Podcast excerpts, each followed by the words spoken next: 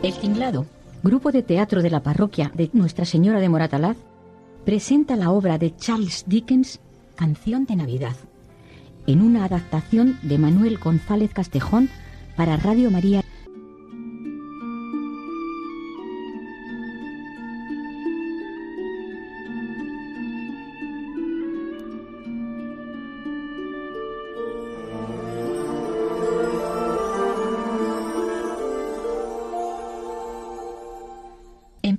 Decir que Marley había muerto.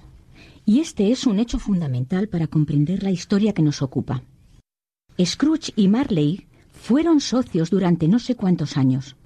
Scrooge fue su único albacea, su único administrador, su único legatario universal, su único amigo y el único que vistió luto por él. Pero Scrooge era atrozmente tacaño, avaro, cruel, desalmado, miserable, codicioso, incorregible y duro. En la víspera de Navidad, el viejo Scrooge se hallaba trabajando en su despacho. Hacía un tiempo frío, crudísimo y nebuloso. Tenía abierta la puerta del despacho para poder vigilar a su empleado. Scrooge tenía poquísima lumbre, pero la del empleado era mucho más escasa. Por esta causa, el empleado estaba embozado en una blanca bufanda y tratando de calentarse en la llama de una bujía. Felices Pascuas, tío. Dios os guarde. Bah, patrañas. Pero, tío, una patraña la Navidad. Seguramente no habéis querido decir eso. Eh, sí, felices Pascuas. ¿Qué derecho tienes tú para estar alegre? Eres bastante pobre. Vamos. ¿Y qué derecho tenéis vos para estar triste? ¿Qué razón tenéis para estar cabizbajo? Sois bastante rico. Bah, patrañas. No estáis enfadado, tío. ¿Cómo no voy a estarlo viviendo en un mundo de locos como este? Felices Pascuas. ¿Qué es la Pascua de la Navidad sino la época en que hay que pagar cuentas no teniendo dinero? En que te ves un año más viejo y ni una hora más rico. Si estuviera en mi mano, a todos los idiotas que van con él, felices Pascuas, en los labios, los cocería en su propia sustancia y los enterraría eh, con una vara de acebo atravesándoles el corazón. Eso es, tío, sobrino.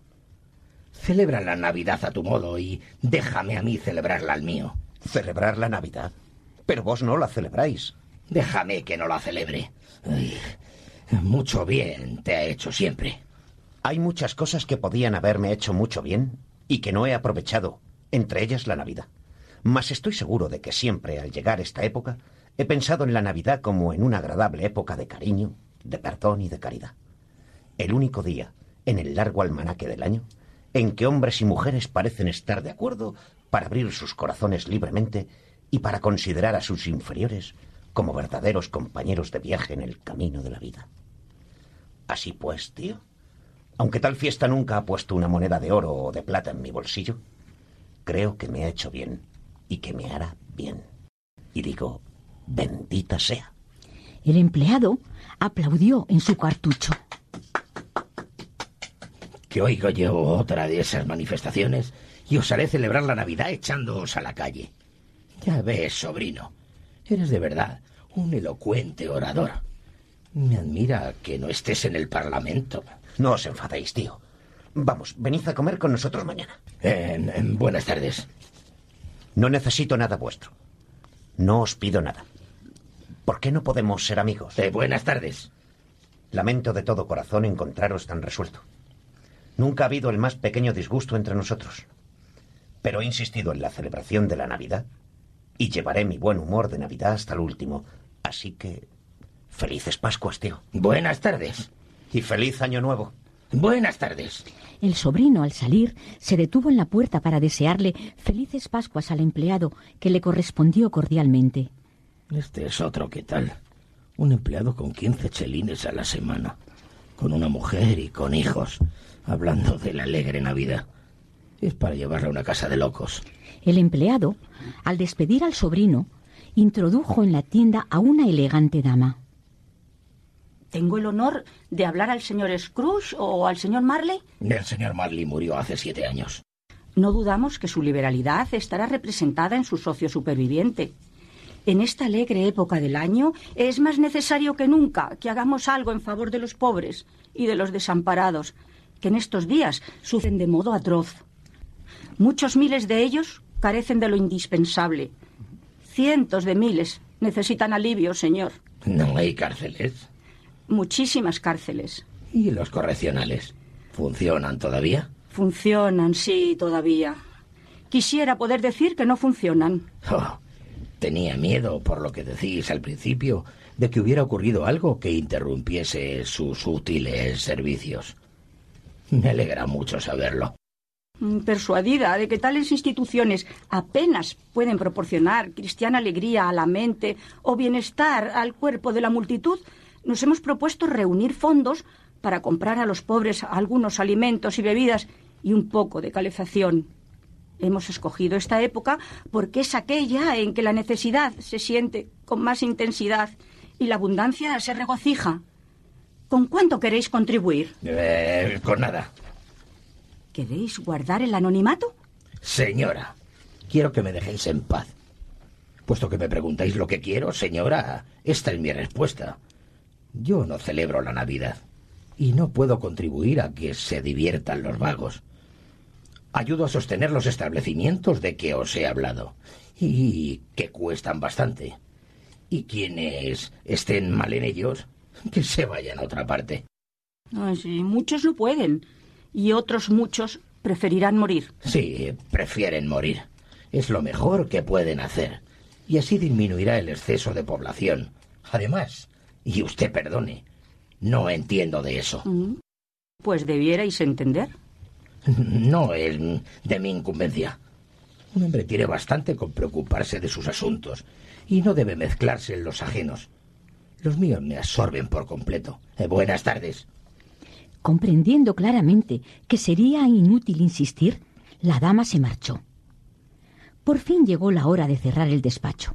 De mala gana, se alzó Scrooge de su asiento y tácitamente aprobó la actitud del empleado en su cuchitril. Supongo que necesitaréis todo el día de mañana. Eh, si no hay inconveniente, señor. Pues sí hay inconveniente. Y no es justo. Eh, Si por ello os descontara media corona, pensaríais que os perjudicaba. Pero estoy obligado a pagarla. Yo, señor.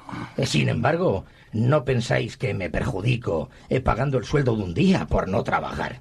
Notad, señor, que esto ocurre una sola vez al año. Una pobre excusa para morder en el bolsillo de uno todos los días 25 de diciembre. Pero supongo que necesitáis eh, todo el día. Venid lo más temprano posible pasado mañana. Eh, prometo hacerlo. Scrooge salió gruñendo y el empleado, con los largos extremos de su bufanda blanca colgando hasta más abajo de la cintura, marchó a su casa para celebrar la Nochebuena. Al salir Scrooge tropezó en la puerta con la propietaria de una naricilla juvenil, roída y mordisqueada por el hambriento frío. Dios os bendiga, alegre caballero. Que nada pueda nunca disgustaros, y que la felicidad os acompañe el resto de vuestra vida. ¿Queréis que os cante un lindo villancico? Scrooge, sin mediar palabra, cogió un palo y amenazó a la pobre criatura, que salió corriendo.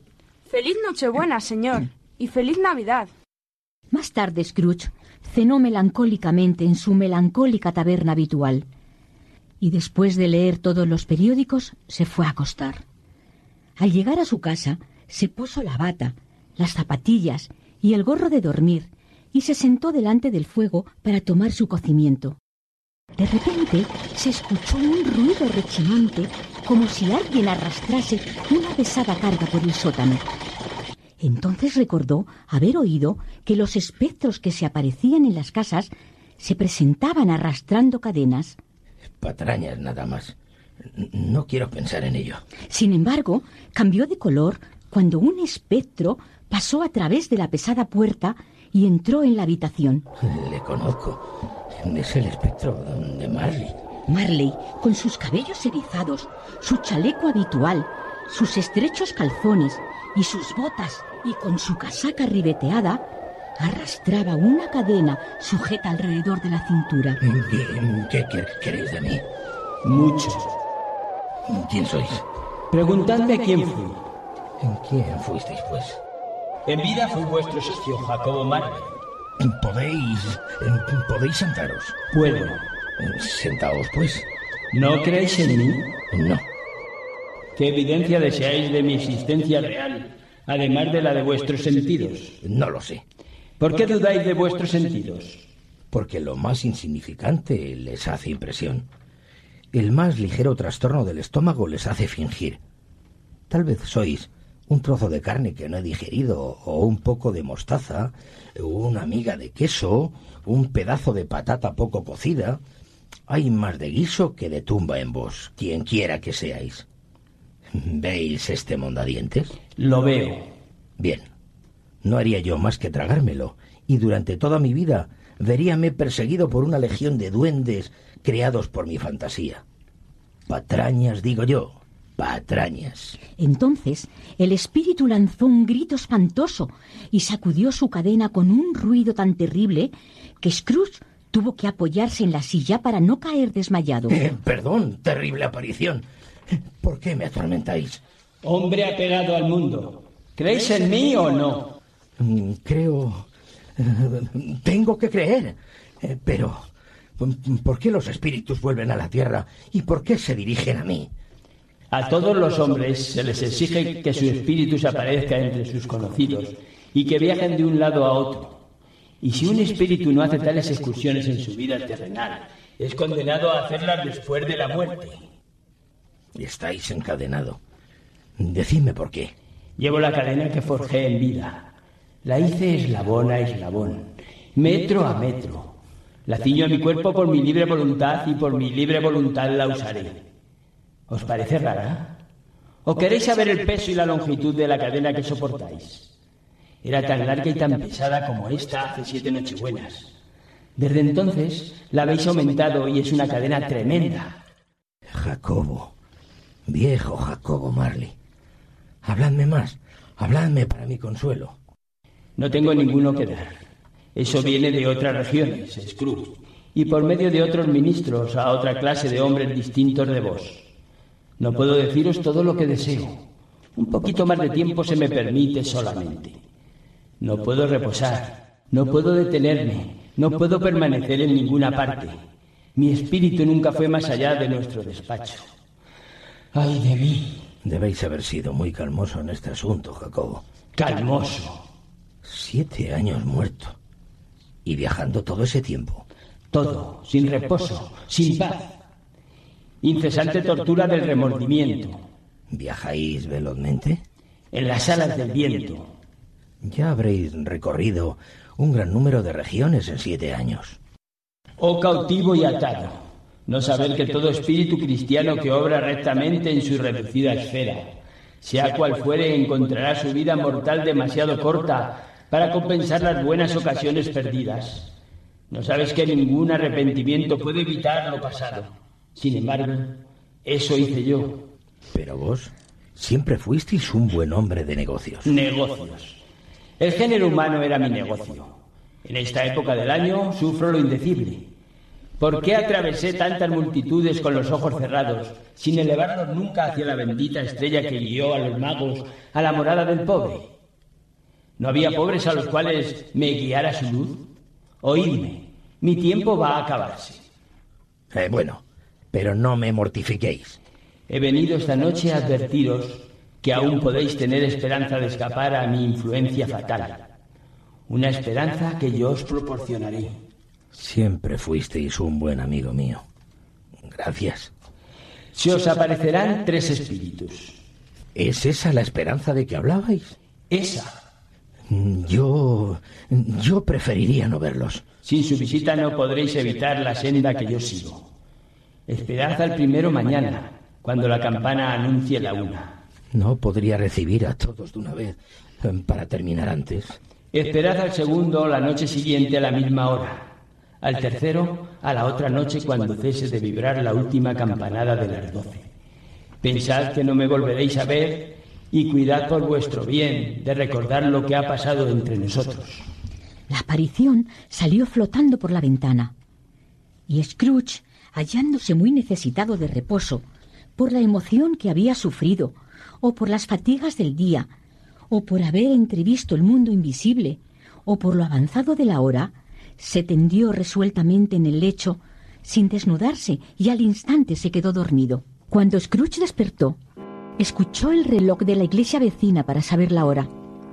Con gran admiración suya, el reloj dio doce campanadas.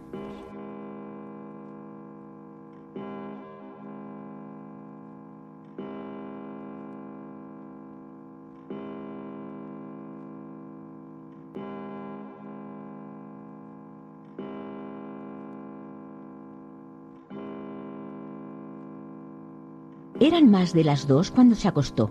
El reloj andaba mal. Vaya. No es posible que yo haya dormido un día entero y aún parte de otra noche. Cuanto más pensaba en aquellas campanadas, más perplejo se sentía y entonces recordó, estremeciéndose, que el espectro le había anunciado una visita para cuando la campana diese la una. Permaneció atento hasta que por fin resonó en su oído la hora esperada. La hora señalada y sin novedad.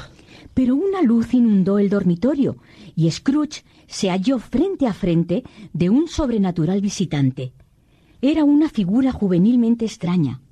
Su cabello, que le colgaba alrededor del cuello y por la espalda, era blanco, pero la cara no tenía ni una arruga y la piel era delicadísima.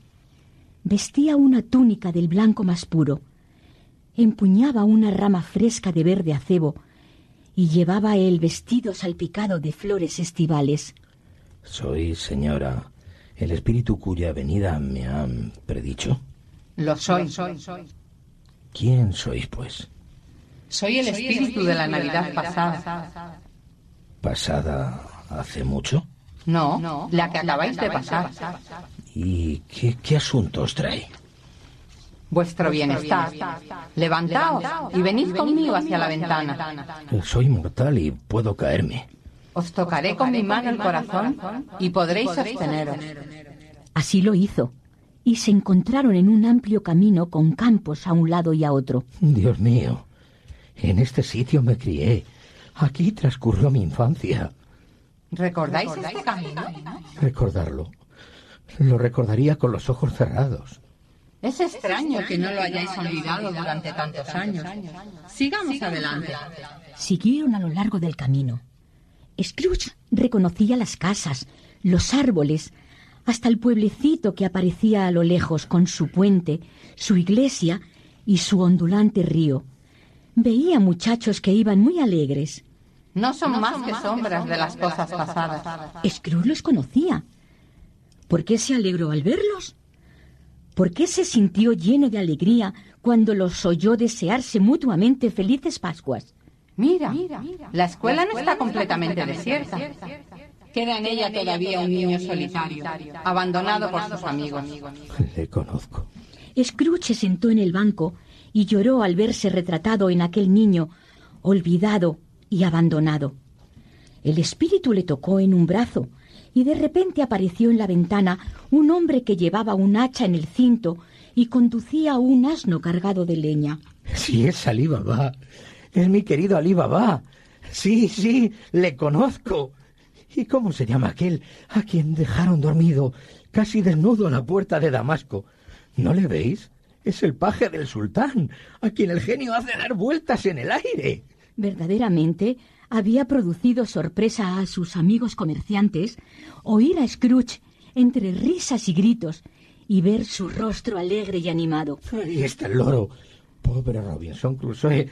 ¿Dónde habéis estado, Robinson Crusoe? Por ahí va viernes, corriendo hacia la ensenada para salvar la vida. Después dijo lleno de piedad por la imagen de sí mismo. Pobre muchacha. Quisiera, pero es demasiado tarde. ¿De qué se trata? De nada.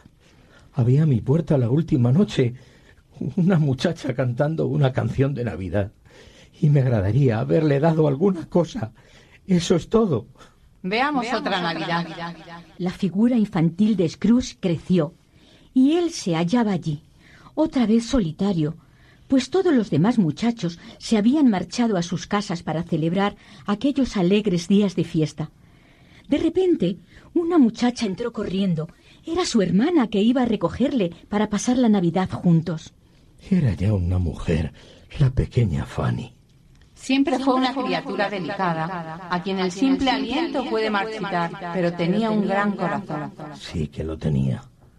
Tenéis razón. No se puede negar. Dios me libre. Murió siendo mujer y creo que tuvo hijos. Sí, un niño. ¿Cierto? ¿Vuestro sobrino? Sí. Se hallaban ahora en las calles de una ciudad donde los transeúntes iban y venían y donde fantásticos coches pasaban por el camino. Otra vez era la época de Navidad, pero era de noche. ¿Conoces este almacén? Conocerlo. Aquí fui aprendiz. Mirad, si es el anciano Fezziwig. Bendito sea Dios. Es Fezziwig vuelto a la vida. La imagen de Scrooge que era ya un hombre joven, entró alegremente acompañada por la de otro aprendiz. Dick Wilkins, no hay duda. Si es él, me tenía verdadero afecto. Pobre Dick. ¿Cuánto le quería yo? El viejo dijo que como era Nochebuena se cerraba la tienda. Se barrió el piso y el almacén se convirtió en un salón de baile cómodo y caliente. Entró un violinista y empezó a rascar el violín. Entró la señora Fishywin sus hijas y sus pretendientes. Entraron todos los empleados en la casa y se formaron veinte parejas que comenzaron a bailar con gran alegría. Al dar el reloj las once, terminó el baile. Los esposos Fisiwi, conforme iban saliendo, todos les deseaban felices Pascuas. No merece la pena que estas simples gentes hagan tantas demostraciones de gratitud. ¿Cómo? ¿No es verdad? No ha gastado sino algunas libras de vuestra moneda terrenal. Tres o cuatro, quizás. ¿Es eso tanto como para merecer esa alabanza? No es eso, espíritu. Esas cosas tan leves e insignificantes nos proporcionan una felicidad tan grande que es como si costasen una fortuna. ¿Qué os pasa? Nada de particular. Yo creo que os pasa algo. No, que, me agradaría poder decir algunas palabras a mi empleado precisamente ahora. Nada más. Scrooge y el espectro se hallaron de nuevo al aire libre. Me queda muy poco tiempo. Apresurado. De nuevo Scrooge se contempló a sí mismo. Tenía más edad. Su cara empezaba a mostrar las señales de la preocupación y de la avaricia. No estaba solo, sino sentado junto a una hermosa joven cuyos ojos se hallaban llenos de lágrimas. Poco importa. Me ha desplazado otro ídolo. Pero si al venir puede alegraros y consolaros, como yo había procurado hacerlo, no tengo motivo de disgusto. ¿Qué ídolo os ha desplazado? Un ídolo de oro. Y ahí la justicia del mundo. No hay en él nada tan abrumador como la pobreza. Y nada se juzga en él con tanta severidad como la persecución de la riqueza. Yo he visto desaparecer vuestras más nobles aspiraciones una por una, hasta que la pasión principal, la ganancia, os ha absorbido por completo. ¿No es cierto? ¿Y qué? Supongamos que me hubiese hecho tan prudente como todo eso. ¿Y qué? Para vos yo he cambiado. Nuestro compromiso es antiguo. Lo contrajimos cuando ambos éramos pobres y nos sentíamos contentos de serlo, hasta que consiguiéramos aumentar nuestros bienes terrenales por medio de nuestro paciente trabajo. Habéis cambiado. Cuando tal cosa ocurrió, erais otro hombre. Yo era un muchacho. Vuestra propia conciencia os dice que no erais lo que sois. Yo sí. Lo que prometía la felicidad cuando éramos uno en el corazón es todo tristeza ahora que somos dos. No diré cuántas veces y cuán ardientemente he pensado en ello. Es suficiente que haya pensado en ello y que pueda devolveros la libertad. ¿He buscado yo alguna vez esa libertad? Con palabras no, nunca. Pues ¿con qué? Eh, con vuestra naturaleza cambiada, con vuestro espíritu transformado, con vuestras nuevas esperanzas, con todo lo que hizo mi amor de algún valor a vuestros ojos. Si nada de eso hubiera existido entre nosotros, decidme, ¿Seríais capaz ahora de solicitarme y de conquistarme? Ah, no. No es ese vuestro pensamiento. Me causaría júbilo pensar de otro modo si pudiera. Dios lo sabe. Pero si fuerais libre hoy, mañana, al otro día, Puedo creer que elegiríais una muchacha pobre vos, que en íntima confianza con ella solo consideraríais la ganancia, o que eligiéndola, si por un momento erais lo bastante falso para con vuestros principios al hacerlo así, no sé demasiado, que vuestro pesar y vuestro arrepentimiento serían la indudable consecuencia. Lo sé, y os dejo en libertad, con todo el corazón, pues en otro tiempo os amé aunque el amor que os tenía haya desaparecido. Tal vez esto os produzca aflicción. Dentro de poco, muy poco tiempo, ahuyentaréis todo recuerdo de ello alegremente, como se ahuyenta el recuerdo de un sueño desagradable. Ojalá seáis feliz en la vida que habéis elegido. Espíritu, no me mostréis más cosas. ¿Por qué gozáis torturándome? Una sombra, más. No quiero verla. No me mostréis más cosas pero el espectro le obligó a presenciar lo que iba a ocurrir en otro lugar. Cerca de la lumbre estaba sentada una hermosa mujer mientras un grupo de niños jugaba con gran escándalo. Se oyó que llamaban a la puerta e inmediatamente se produjo tal conmoción que la matrona se dirigió a abrir en medio de un grupo jubiloso y alegre que saludó ruidosamente al padre que llegaba a casa cargado de regalos y juguetes de Navidad. Entonces Scrooge fijó su atención cuando el amo de la casa, con su hija cariñosamente apoyada en él, se sentó con ella y junto a su madre al lado del fuego. Y cuando pensó que una criatura como aquella, tan graciosa y tan llena de promesas, podía haberle llamado padre, convirtiendo en alegría el hosco invierno de su vida, se le nublaron los ojos de lágrimas. Espíritu, sacadme de este sitio. Ya os dije que estas eran sombras de las cosas que han sido. Si ellas son lo que son, no tenéis por qué censurarme. Llevadme de aquí. No puedo resistirlo. Devolvedme a mi casa. No me atormentéis más. Entonces notó que sus fuerzas se extinguían y que se apoderaba de él una irresistible somnolencia y además que se hallaba en su propio dormitorio, y apenas tuvo tiempo de tenderse sobre el lecho, cayendo en un profundo sueño. Despertó al dar un estrepitoso ronquido.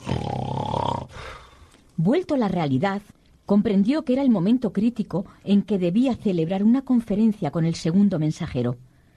En ese preciso momento, una voz lo llamó por su nombre. Scrooge, soy el espíritu de la Navidad presente. Llevaba una sencilla y larga túnica o manto verde. Sobre la cabeza llevaba una corona de acebo, sembrada de pedacitos de hielo. Sus rubios rizos eran abundantes y sueltos, tan agradables como su rostro alegre, su armoniosa voz y su simpático aspecto. ¿Nunca hasta ahora habéis visto nada que se me parezca? Nunca. ¿Nunca habéis paseado en compañía de las más jóvenes de mi familia? Quiero decir, de mis hermanas mayores nacidas en estos últimos años? Me parece que no. Temo que no. ¿Habéis tenido muchas hermanas? Más de mil ochocientas. Espíritu, llevadme a donde queráis. La última noche tuve que salir de casa a la fuerza y aprendí una lección que ahora hace su efecto. Esta noche, si tenéis que enseñarme alguna cosa, permitidme que saque provecho de ella. Tocad mi vestido. Al instante se encontraron en la mañana de Navidad y en las calles se notaba un aire de júbilo. Entonces el espíritu condujo a Scrooge a casa de Bob, su empleado. Desde lejos distinguió a la señora Cratchit, esposa de Bob, vestida pobremente con una bata y rodeada de sus hijos. ¿Dónde estará vuestro padre? ¿Y vuestro hermano Tinitín? Y Marta, que el año pasado, el día de Navidad, estaba aquí hace ya media hora. Aquí estoy, mamá. Pero, hija mía, ¿cuánto has tardado?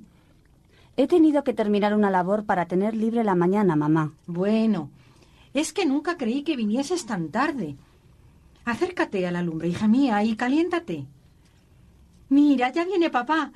Escóndete, Marta, y le darás una sorpresa. Se escondió Marta y entró Bob. Traía sobre los hombros a Tinitín. Pobre Tinitín. Tenía que llevar una pequeña muleta y los miembros sostenidos por un aparato metálico. ¿Dónde está Marta? No ha venido. No ha venido. no haber venido siendo el día de Navidad. Aquí estoy, padre. ¿Cómo podría faltar en este día? Ay, dame un beso grande, hija mía. ¿Y cómo se ha portado Tinitín? Muy bien. Se ha hecho algo filósofo y se le ocurren las más extrañas cosas que haya oído. Al venir a casa, me decía que quería que la gente le viese en la iglesia, porque él era un inválido, y sería muy agradable para todos recordar el día de Navidad al que había hecho andar a los cojos y había dado vista a los ciegos. Se pusieron los platos en la mesa y se dijo una oración a la que siguió una pausa, durante la cual no se oía respirar, cuando la madre, examinando el trinchante, se disponía a hundirlo en la pechuga del pavo. Y para finalizar esta maravillosa comida, mi pudding de especial. Yo pondré las castañas en la lumbre y serviré el ponche. Felices Pascuas para todos nosotros, hijos míos, y que Dios nos bendiga. Todos contestaron con alegría, mientras Tinitín estaba sentado, arrimadito a su padre en su taburete. Bot puso la débil manita del niño en la suya con todo cariño, deseando retenerle junto a sí, como temiendo que se le pudiesen arrebatar. Espíritu, decidme si Tinitín vivirá. Veo un asiento vacante en la esquina del pobre hogar y una muleta sin dueño. Si tales sombras permanecen inalteradas en el futuro, el niño morirá. Oh, no, espíritu amable. Decid que se evitará esa muerte. Si él muere, hará bien, porque así disminuirá el exceso de población. Scrooge bajó la cabeza al recordar sus propias palabras, dichas no hacía mucho tiempo, y se sintió abrumado por el arrepentimiento y el pesar. ¿Vais a decir cuáles hombres deben vivir y cuáles hombres deben morir? Quizá a los ojos de Dios vos sois más indigno y menos merecedor de vivir que millones de niños como el de ese pobre hombre. Scrooge, tembloroso, continuaba con la cabeza mirando hacia el suelo, pero la levantó rápidamente al oír pronunciar su nombre. Brindemos por el señor Scrooge, que nos ha procurado esta fiesta. Quisiera tenerle delante y estoy segura de que se le iba a abrir el apetito y la cabeza. Eh, querida, los niños. Es el día de Navidad. Es preciso, en efecto, que sea el día de Navidad para beber a la salud de un hombre tan odioso, tan avaro, tan duro, tan insensible como el señor Scrooge. Ya le conoces, Roberto. Nadie le conoce mejor que tú. Querida, es el día de Navidad. Beberé a su salud por ti y por ser el día que es, no por él. Que viva muchos años, que tenga felices Pascuas y feliz Año Nuevo. Él vivirá muy alegre y muy feliz, sin duda alguna. Nada había de aristocrático en aquella familia, pero eran dichosos, se querían y estaban contentos con su suerte. De pronto, sin una palabra de advertencia por parte del espectro, halláronse en una fría y desierta región pantanosa. ¿Qué, qué sitio es este? Un sitio donde viven los mineros que trabajan en las entrañas de la tierra. Pero me conocen. Mirad. Pasando a través de la pared de una choza, hallaron un alegre grupo de mineros cantando a la Navidad. El espíritu más tarde se dirigió al mar. Entre las rocas se erguía un faro solitario. Dos hombres que cuidaban del faro se deseaban mutuamente felices Pascuas al beber su jarro de ponche. De nuevo, siguió adelante el espectro, hasta que descendieron sobre un buque. Observaron al timonel y a los oficiales de guardia, y todos ellos tarareaban una canción de Navidad. Sorprendióse grandemente Scrooge cuando oyó una aparatosa carcajada. es mi sobrino y estamos en su casa. Dijo que la Navidad era una patraña como tengo que morirme. Y lo creía. Qué vergüenza para él, esposo mío. Es un individuo cómico. Eso es verdad. Y no tan agradable como debiera ser. Sin embargo, sus defectos llevan el castigo de ellos mismos y yo no tengo nada que decir contra él. Sé que es muy rico, Fred. Al menos siempre me has dicho que lo era. ¿Y qué, amada mía? Su riqueza es inútil para él. No hace nada bueno con ella. No se procura comodidades con ella. No ha tenido la satisfacción de pensar que va a beneficiarnos con ella. Me falta la paciencia con él. Yo lo siento por él. No puedo irritarme contra él aunque quiera. Se le ha metido en la cabeza no complacernos y no quiere venir a comer con nosotros. Pues yo creo que ha perdido una buena comida. Bueno, me alegra mucho oírlo. Continúa, Fred. Solamente iba a decir que la consecuencia de disgustarse con nosotros y no divertirse con nosotros es según creo que pierde algunos momentos agradables que no le habrían perjudicado. Estoy seguro de que pierde más agradables compañeros que los que puede encontrar en sus propios pensamientos, en su viejísimo despacho o en sus polvorientas habitaciones. Me propongo darle igual ocasión todos los años, le agrade o no le agrade, porque le compadezco. Que se burle de la Navidad hasta que se muera. Pero no puede menos de pensar mejor de ella si se encuentra conmigo de buen humor, año tras año, diciéndole, Tío Scrooge, ¿cómo estáis? Si solo eso le hace dejar a su pobre empleado cincuenta libras, ya es algo. Y creo que ayer le conmoví. Después del té hubo un poco de música. Luego jugaron a las prendas. Después se jugó a la gallina ciega y a las prendas. Y lo mismo hizo Scrooge, quien olvidando enteramente que su voz no sonaba en los oídos de nadie, decía en alta voz las palabras que había que adivinar. Y aquí un nuevo juego. Permitidme media hora, espíritu. Solo media hora. Ha contribuido en gran manera a divertirnos y seríamos ingratos si no bebiéramos a su salud. Y puesto que todos tenemos en la mano un vaso de ponche con vino, yo digo, por el tío Scrooge. Felices Pascuas y feliz Año Nuevo al viejo. No aceptaría el tal felicitación saliendo de mis labios, pero que la reciba sin embargo. El tío Scrooge se había dejado conquistar por el júbilo general y sentía tan ligero su corazón que hubiera correspondido al brindis de la reunión dándoles las gracias si el espectro le hubiera dado tiempo. Pero toda la escena desapareció y Scrooge y el espíritu continuaron su viaje. Mi vida sobre este globo es muy corta. Esta noche termina. Esta noche. Esta noche a las doce. La hora se acerca. Perdonadme si soy indiscreto al hacer tal pregunta, pero veo algo extraño saliendo por debajo de vuestro vestido. ¿Es un pie o una garra? De los pliegues de su túnica hizo salir dos niños miserables, espantosos, horribles y repugnantes.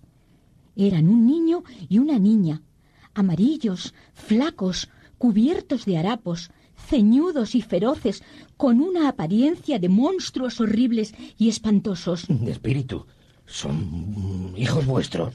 Son los hijos de los hombres. Y se acogen a mí para reclamar contra sus padres. Este niño es la ignorancia. Esta niña es la miseria. Guardaos de ambos y de toda su descendencia. ¿No tienen ningún refugio ni recurso? ¿No hay cárceles? ¿No hay casas de corrección? Allí encontrarán su refugio. La campana dio las doce. Scrooge miró a su alrededor en busca del espectro y ya no le vio. Cuando la última campanada dejó de vibrar, recordó la predicción del viejo Jacobo Marley y alzando los ojos vio a un fantasma de aspecto solemne que se deslizaba hacia él con paso lento, grave y silencioso. Le envolvía una vestidura negra que le ocultaba la cabeza, la cara y todo el cuerpo, dejando solamente visible una de sus manos extendida. ¿Estoy en presencia del espectro de la Navidad venidera? ¿Vais a mostrarme las sombras de las cosas que no han sucedido, pero que sucederán en el tiempo venidero? ¿No es así, espíritu? La parte superior de la vestidura se contrajo un instante en sus pliegues, como si el espíritu hubiera inclinado la cabeza. Espectro del futuro. Os tengo más miedo que a ninguno de los espectros que he visto. Pero, como sé que vuestro propósito es procurar mi bien, y como espero ser un hombre diferente de lo que he sido, estoy dispuesto a acompañaros con el corazón agradecido. Guiadme. La noche avanza rápidamente, y sé eh, que es un precioso tiempo para mí. Guiadme, espíritu.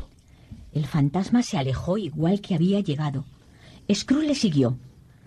Pronto estuvieron en el corazón de la ciudad. El espíritu se detuvo frente a un pequeño grupo de hombres y mujeres que hablaban animadamente. Bien, al fin el viejo tiene lo suyo, ¿eh? Ese oído. Hace frío, ¿verdad? Lo propio de la época de Navidad. ¿Qué más sabéis del viejo? Solo sé que ha muerto. ¿Cuándo ha muerto? Creo que anoche. ¿Cómo ha sido? ¿Qué le ha ocurrido? Yo creí que no iba a morir nunca. Solo Dios lo sabe. ¿Qué ha hecho de su dinero? No lo he oído decir. Quizás se lo haya dejado a su sociedad. A mí no me lo ha dejado. Es todo lo que sé.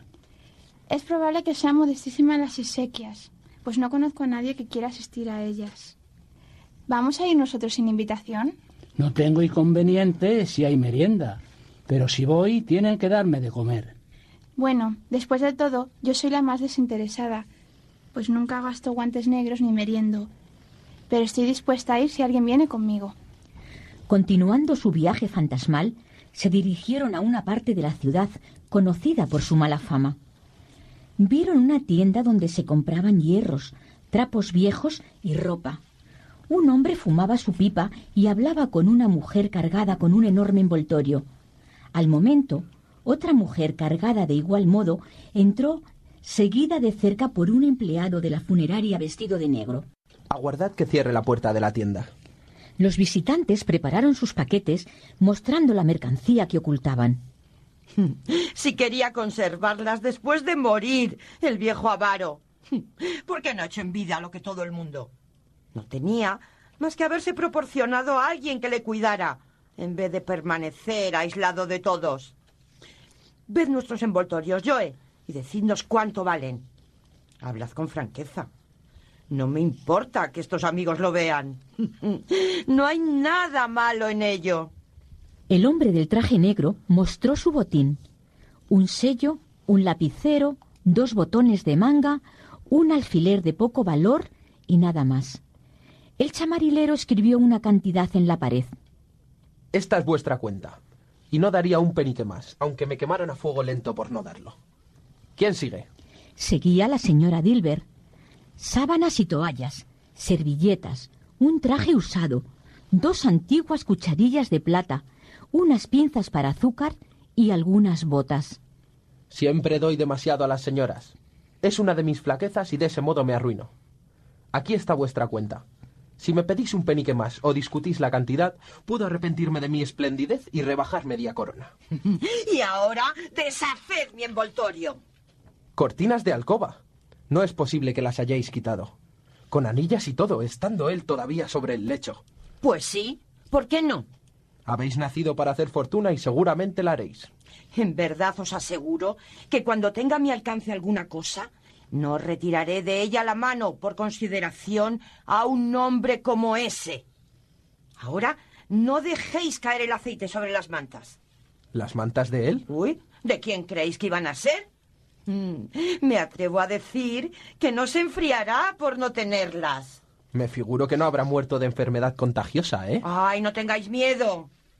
No me agradaba su compañía, hasta el punto de estar a su lado por tales pequeñeces, si hubiera habido el menor peligro. Ah, podéis mirar esa camisa hasta que os duelan los ojos, y no veréis en ella ni un agujero ni un zurcido.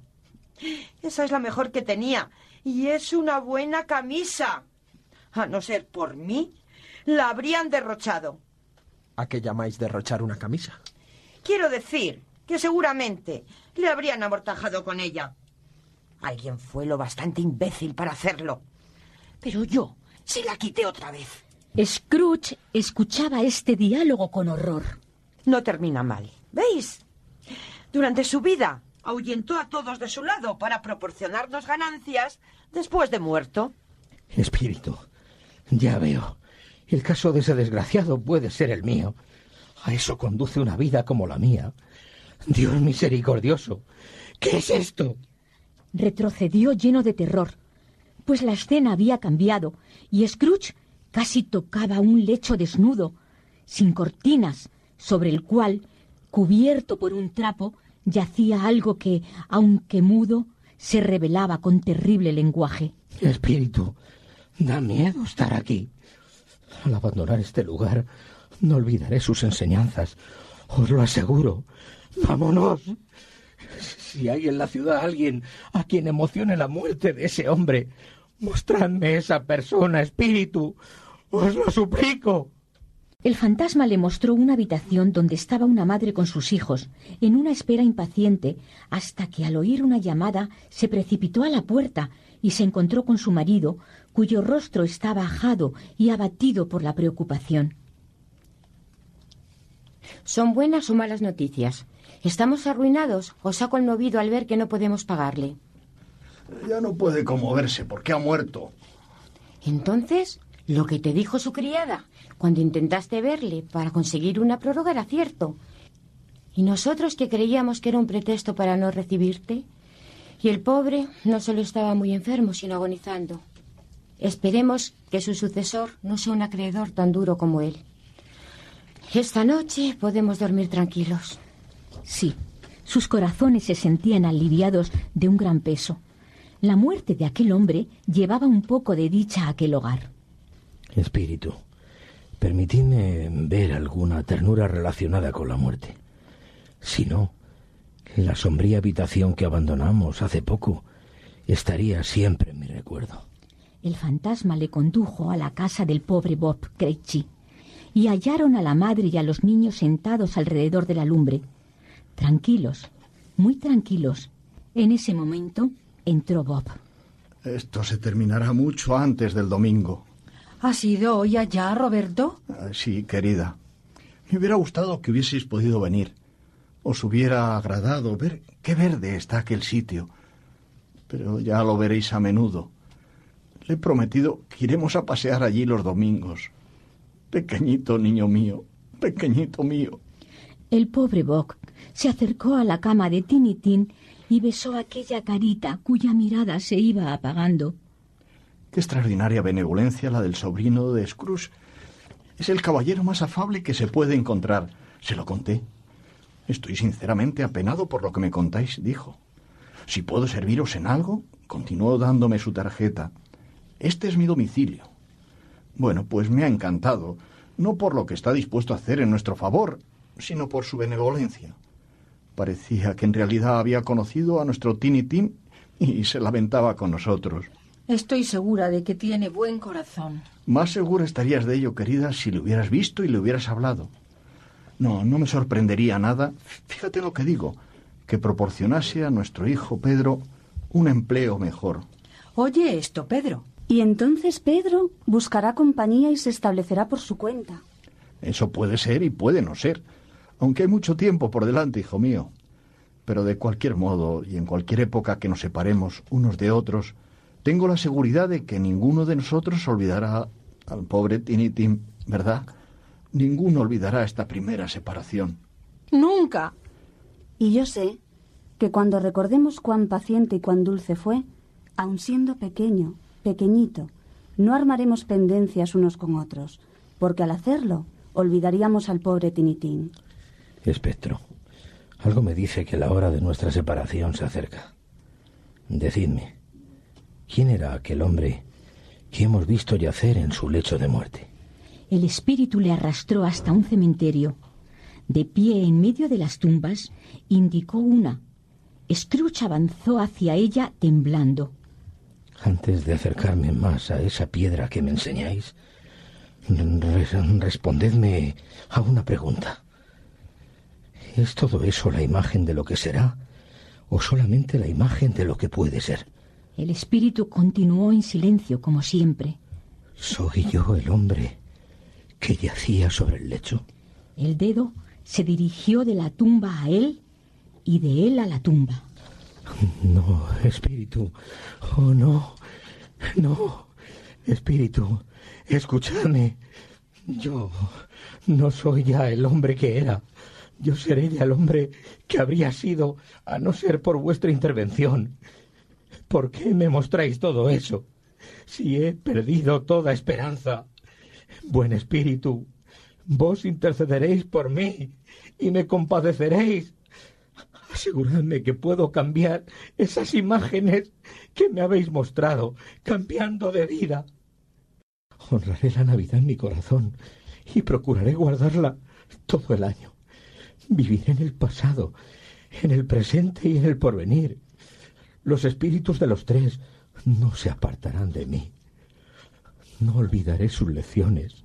Oh, decidme que puedo borrar lo escrito en esa piedra juntando las manos en una última súplica a fin de que cambiase su destino, Scrooge advirtió una alteración en la túnica con capucha del fantasma, que se contrajo, se derrumbó y quedó convertido en una columna de una cama.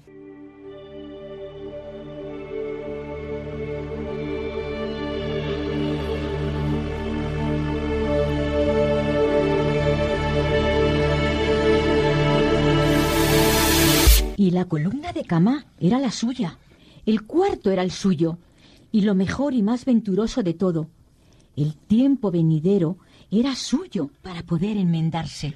Viviré en el pasado, en el presente y en el porvenir. Los espíritus de los tres no se apartarán de mí. Oh, Jacobo Marley, bendito sean el cielo y la fiesta de Navidad. Lo digo de rodillas, Jacobo, de rodillas. Mis cortinas no se las han llevado, ni tampoco las anillas. Están aquí. Yo estoy aquí. Las imágenes de las cosas que podían haber ocurrido pueden desvanecerse. Y se desvanecerán, lo sé. Estoy ligero como una pluma, dichoso como un ángel, alegre como un escolar, aturdido como un borracho. Felices Pascuas a todos. Feliz Año Nuevo a todo el mundo. Esa es la puerta por donde entró el espectro de Jacobo Marley. Ese es el rincón donde se sentó el espectro de la Navidad presente. Todo está en su sitio, todo es verdad, todo ha sucedido. No sé a cuántos estamos. No sé cuánto tiempo he estado entre los espíritus. No sé nada. Soy como un niño. No me importa. Me es igual. Quisiera ser un niño. Corrió a la ventana y la abrió. Nada de bruma, nada de niebla. Un sol de oro y un cielo divino. Muchacho, ¿qué, qué día es hoy? ¿Eh? ¿Qué, ¿Qué día es hoy? Hoy, toma, pues el día de Navidad. El día de Navidad. No ha pasado todavía. Los espíritus lo han hecho todo en una noche. Muchacho, ¿sabes dónde está la pollería? En la esquina de la segunda calle. Claro que sí. Eres un muchacho listo. ¿Sabes si han vendido un hermoso pavo que tenían colgado ayer? No, el, el pequeño, el grande. ¿Cuál? ¿Uno que era tan gordo como yo? Sí. Da gusto hablar contigo. Todavía está colgado. Sí. Ve a comprarlo. Qué bromista. No, no. Hablo en serio. Ve a comprarlo y di que lo traigan aquí, que yo les diré dónde tienen que llevarlo. Vuelve con el mozo y te daré un chelín. Si vienes con él antes de cinco minutos, te daré media corona. El muchacho salió como una bala. Voy a enviárselo a Bob. No sabrá quién se lo envía. Tiene dos veces el cuerpo de Tiny Tin. Miller no ha gastado nunca una broma como esta de enviar un pavo a un empleado. Al rato. Aquí está el pavo. ¿Cómo estáis, amigo? ¡Felices Pascuas! No es posible llevarlo a cuestas hasta Camden Town. Tenéis que tomar un coche. Se vistió con sus mejores ropas y se lanzó a las calles. Scrooge miraba a todo el mundo con una sonrisa de placer. Parecían tan amables que tres o cuatro muchachos de buen humor dijeron, Buenos días, señor. Felices Pascuas, señor. No había andado mucho cuando vio que se dirigía hacia él la dama que había ido a su despacho el día anterior. Querida señora, eh, ¿cómo estáis? Espero que ayer habrá sido un buen día para vos. Es una acción que os honra. Felices Pascuas, señora. El señor Scrooge. Sí, tal es mi nombre. Y temo que no os sea agradable. Permitid que os pida perdón. ¿Y tendréis la bondad? Scrooge se acercó a ella y le cuchicheó al oído. Bendito sea Dios. Querido señor Scrooge. ¿Habláis en serio? Si no lo tomáis a mal, hacer ese trabajo por mí. En ello están incluidas muchas deudas atrasadas, os lo aseguro. ¿Me haréis ese favor? Querido señor, no sé cómo alabar tal generosidad. Gracias. Os lo agradezco mucho. Os doy mil gracias. Estuvo en la iglesia, recorrió las calles y contempló a la gente que iba presurosa de un lado a otro. Dio a los niños palmaditas en la cabeza, miró curiosamente las cocinas de las casas y notó que todo le producía placer. Al final dirigió sus pasos a casa de su sobrino. Fred, Dios me valga. Dios Scrooge. he venido a comer. ¿Me permites entrar? Permitirle entrar. Por poco no le arranca un brazo para introducirle en el comedor. No era posible más cordialidad. Admirable reunión, admirables entretenimientos, admirable dicha. Scrooge acudió temprano a su despacho para sorprender a Creichy cuando llegara tarde. Box se retrasaba ya dieciocho minutos. Por fin apareció. ¿Qué significa que vengáis hasta ahora? Eh, Lo, lo- lo siento mucho, señor. Ya sé que vengo tarde. Tarde, sí. Creo que venís tarde. Acercaos un poco, haced el favor. Eh, Es solamente una vez al año, señor. Esto no se repetirá. Pues tengo que deciros, amigo mío, que no estoy dispuesto a que esto continúe de tal modo. Por consiguiente, por consiguiente, voy a aumentaros el sueldo. ¡Felices Pascuas! Tantas felices Pascuas os deseo, querido muchacho, cuanto que he dejado de felicitaros tantos años. Voy a aumentaros el sueldo y a esforzarme por ayudaros a sostener a vuestra familia. Encended las dos lumbres. Id a comprar otro cubo para el carbón antes de poner un punto sobre una I. Scrooge hizo más de lo que había dicho. Hizo todo e infinitamente más. Y respecto de Tiny Tin, que no murió, fue para él un segundo padre. Se hizo tan buen amigo, tan buen maestro y tan buen hombre como el mejor ciudadano de la ciudad. No volvió a tener trato con los aparecidos, pero en adelante lo tuvo mucho más con los amigos y con la familia. Y siempre se dijo que si algún hombre poseía la sabiduría de celebrar la fiesta de Navidad, ese hombre era Scrooge. Ojalá se diga lo mismo de nosotros, de todos nosotros. Y también que Dios nos bendiga a todos.